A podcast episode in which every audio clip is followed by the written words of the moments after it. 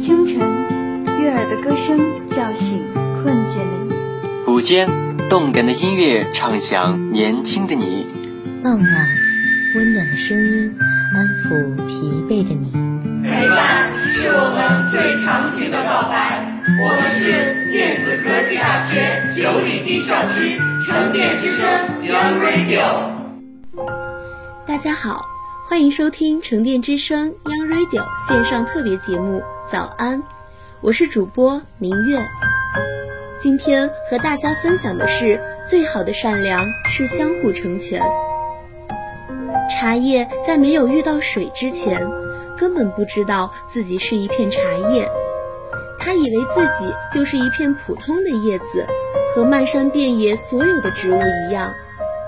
茶叶心思单纯，长着一张娇嫩的、漂亮的小脸。他的日子很简单，不招摇也不卑微，每天和兄弟姐妹一起在太阳下起舞，在风中唱歌，在岁月里享受着美好的生活。茶叶并无过多的奢求。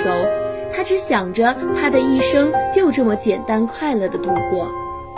可是有一天，茶叶突然被人掐了下来，不知道发生了什么，惊慌失措中被扔进了一个篓子。茶叶很疼，但他来不及呼喊，紧接着又被一系列的遭遇彻底打懵。离开了母亲的茶叶，慢慢的失去了生命的体征。在萎凋、杀青、粘液中蜷缩成了一团。茶叶不知道发生了什么，他在极度痛苦的状态下进入了梦魇。他以为他的一生就这么结束了。不知道过了多久，已经迷迷糊糊的茶叶被倒进了一个玻璃杯中。一直以为自己已经死了的茶叶，被一股滚烫的开水烫得突然醒了过来。水那么烫，茶叶拼命地在水中挣扎着、翻滚着，发出微弱的哭喊，极力想要逃出这炼狱般的煎熬。就在这个过程中，茶叶不由自主地吸饱了水分，舒展开了被揉搓成一团的身子。而且经过了当初无法忍受的痛苦后，他突然发现，包围着他的不再是艰辛的滚烫，而是适度的温柔。他的身心被注了一股神奇的力量，他不再疼痛难熬，身心是涅槃重生后的清灵和无法形容的愉悦。重获新生的茶叶又恢复了美丽的容颜，他慢慢的安静下来，轻声问：“你是谁？”“我是水啊。”“为什么最初你要那么苦苦相煎，现在又是这么温柔体贴？”水笑了，他说。如果不那样，怎么能唤醒你的生命呢？如果不这样，怎么能体现遇见的美好呢？茶叶也笑了，笑得很甜蜜。他舒适地躺在水的怀抱中，享受着水带给他的幸福和安逸。其实茶叶并不知道，水也是要经过烈火的淬炼才能和他相遇的，这个过程一样痛苦。假若水没有沸腾的决心，他们永远没有遇见的机会。如果水放不下自我，即使他们可能勉强碰到，也只会是陌路相逢。水得不到茶的清新，茶叶也得不到水的深情。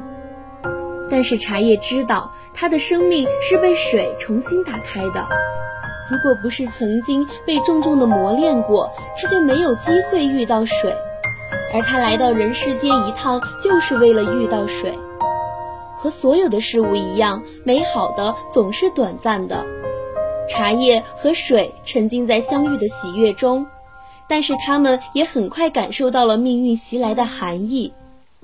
生命中有相遇，就会有分离，这是不可避免的宿命。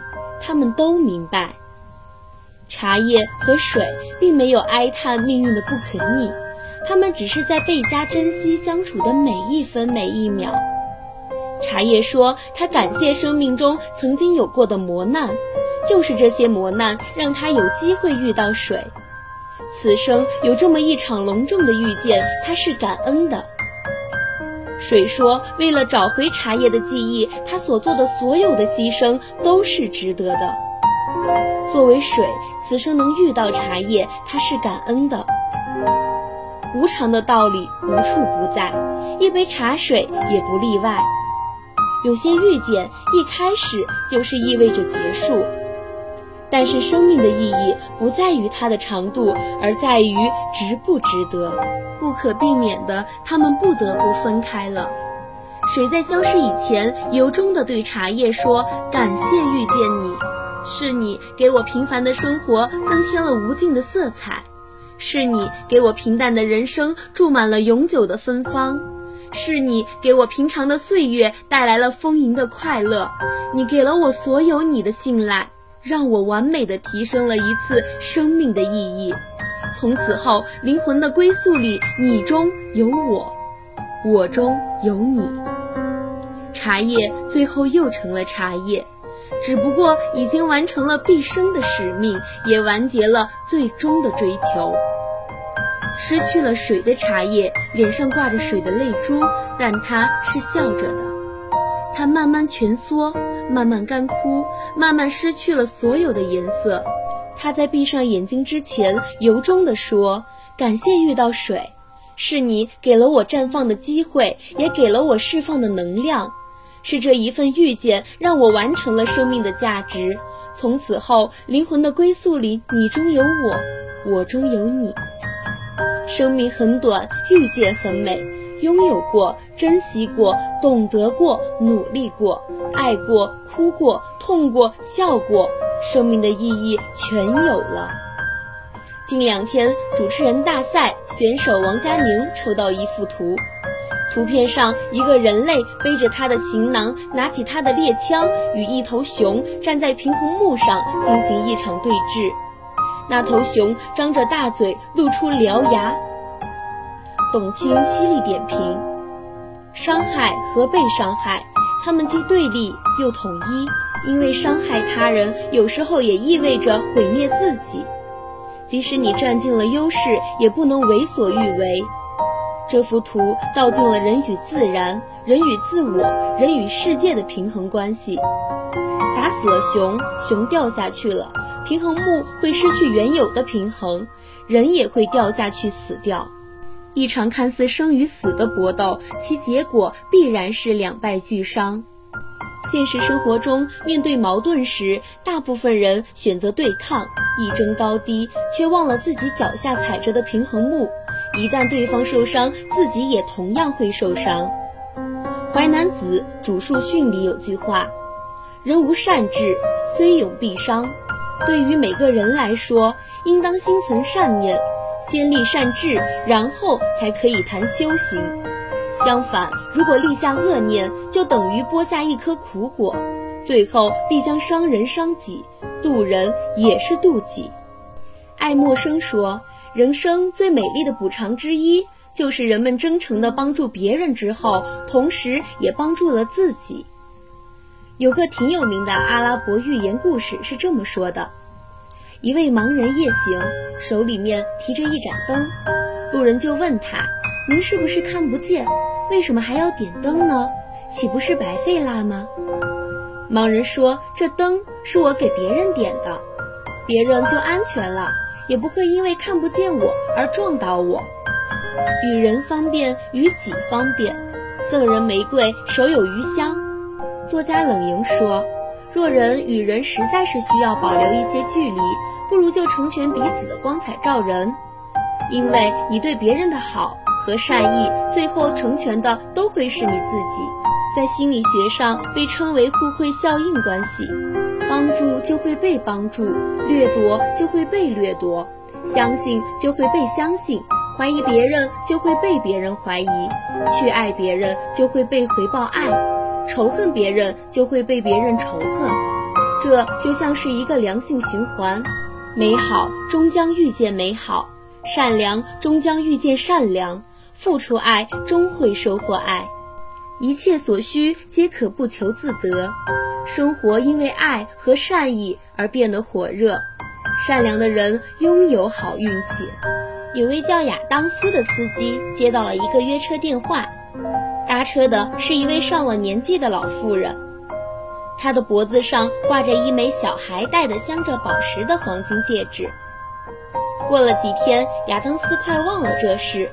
就在这时，接到老人的电话，他急哭了：“我的戒指不见了，一定是忘在了你的车上了。我找了很多地方都没有找到。”亚当斯受了冤枉，很生气。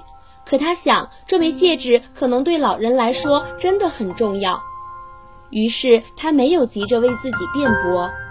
亚当斯为老人重新定做了一个一模一样的戒指，这花掉了他一年到头辛苦挣来的一半积蓄。这之后过了一年多，老人的律师突然找到他，给了他一份遗嘱和大半部分财产，包括一座公寓。一栋别墅，还有他当初给老人定制的那枚戒指，和另外一枚一模一样的戒指，和一份感谢信。美国格兰特教授认为，帮助别人解决困难，可以让人学习到更多的东西，你的经验和社会资本也随之积累。但这也不是一下子就能兑现的，它会在你不经意时给你带来惊喜。人生在世，难保也有遇到困难之时。帮助他人，同样会在困难之时得到别人的帮助。做人绝不是一种技巧，而是一种真正的修养。受人待爱者所依靠的其实是品德和善行。越多的关心悲苦之人，运气就会越来越好。作家梁晓声说：“善良不是刻意做给别人看的一件事。”它是一件愉快并且自然而然的事，就像有时候善良就只是为了心安理得。世上所有的惊喜和好运都是你积累的人品和善良，你帮过的人做过的所有好事都在你的内在里一点点积累起来，渐渐的，你的人生将发生前所未有的改变。善良和爱才是人生底色。近段时间，武汉防疫期间发生了一件让网友们寒心的事：奋战在抗病毒一线的两位医生被打，并且患者家属还砸碎了他的防护服和护目镜，他也因此受伤，还被隔离。新闻爆出后，民众很愤怒，一线医生舍己救人，怎么下得去手？当记者问他：“您后悔吗？结束隔离后，是否还会回到一线战斗吗？”他停顿了几秒，说：“不后悔，等石膏撤下去，一定要回，并且交代大家不要过多关注此事。”董卿说：“枪响之后没有赢家，受到伤害之后，我们以为打枪报仇了才能快乐，但是报仇之后得到的是短暂的欢愉和长久的失落。放下仇恨，才能收获心灵的解脱，放下才是善良的选择。”放下很难，但那些真正放下的人才懂得从容。我们的心就像家里的衣柜，隔一段时间就要去整理，放下一些旧衣服，新衣服才放得进去。刘同在《向着光亮那方》中写道：“过不去的事情要过去，放不下的事情要放下，翻过一页才能书写另一页。”这样，人生才能慢慢变成一本书。唯有放下，既是成全了别人，也是放过了自己。能够以德报怨的人，是一个善良的人。一个人成功与否，很大程度上由德行限制着。即便不能身居高位，也足以让人仰望。天道好轮回，苍天饶过谁？如果没有达到以德报怨的人生高度，至少不能恩将仇报。不能让做好事的人寒了心，爱出者爱返，福往者福来，种瓜得瓜，种豆得豆，种下善缘才能得善果。林语堂在《京华烟云》里说：“人的一生有些细微之事，事过境迁之后，又顾其因果关系，却发现其影响之大，殊可惊人。”当你走在荆棘地上被刺痛时，一定不要撒下更多的荆棘的种子。害人者终将害己，仇恨只会带来毁灭。真正的强者懂善恶关系，有远见卓识，心地善良，有自己的人生信仰。人这一生相处就是缘，不管过去如何，我们要尽力结善缘，不光向前看。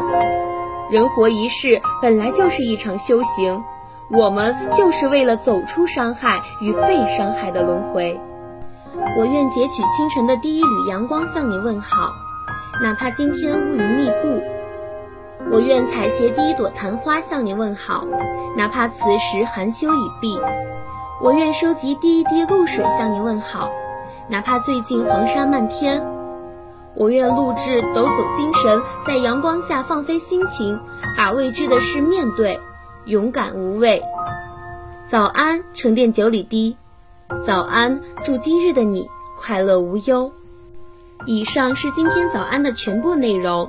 我是主播宁月，写采编于建东，技术人员张永森，一同感谢你的收听。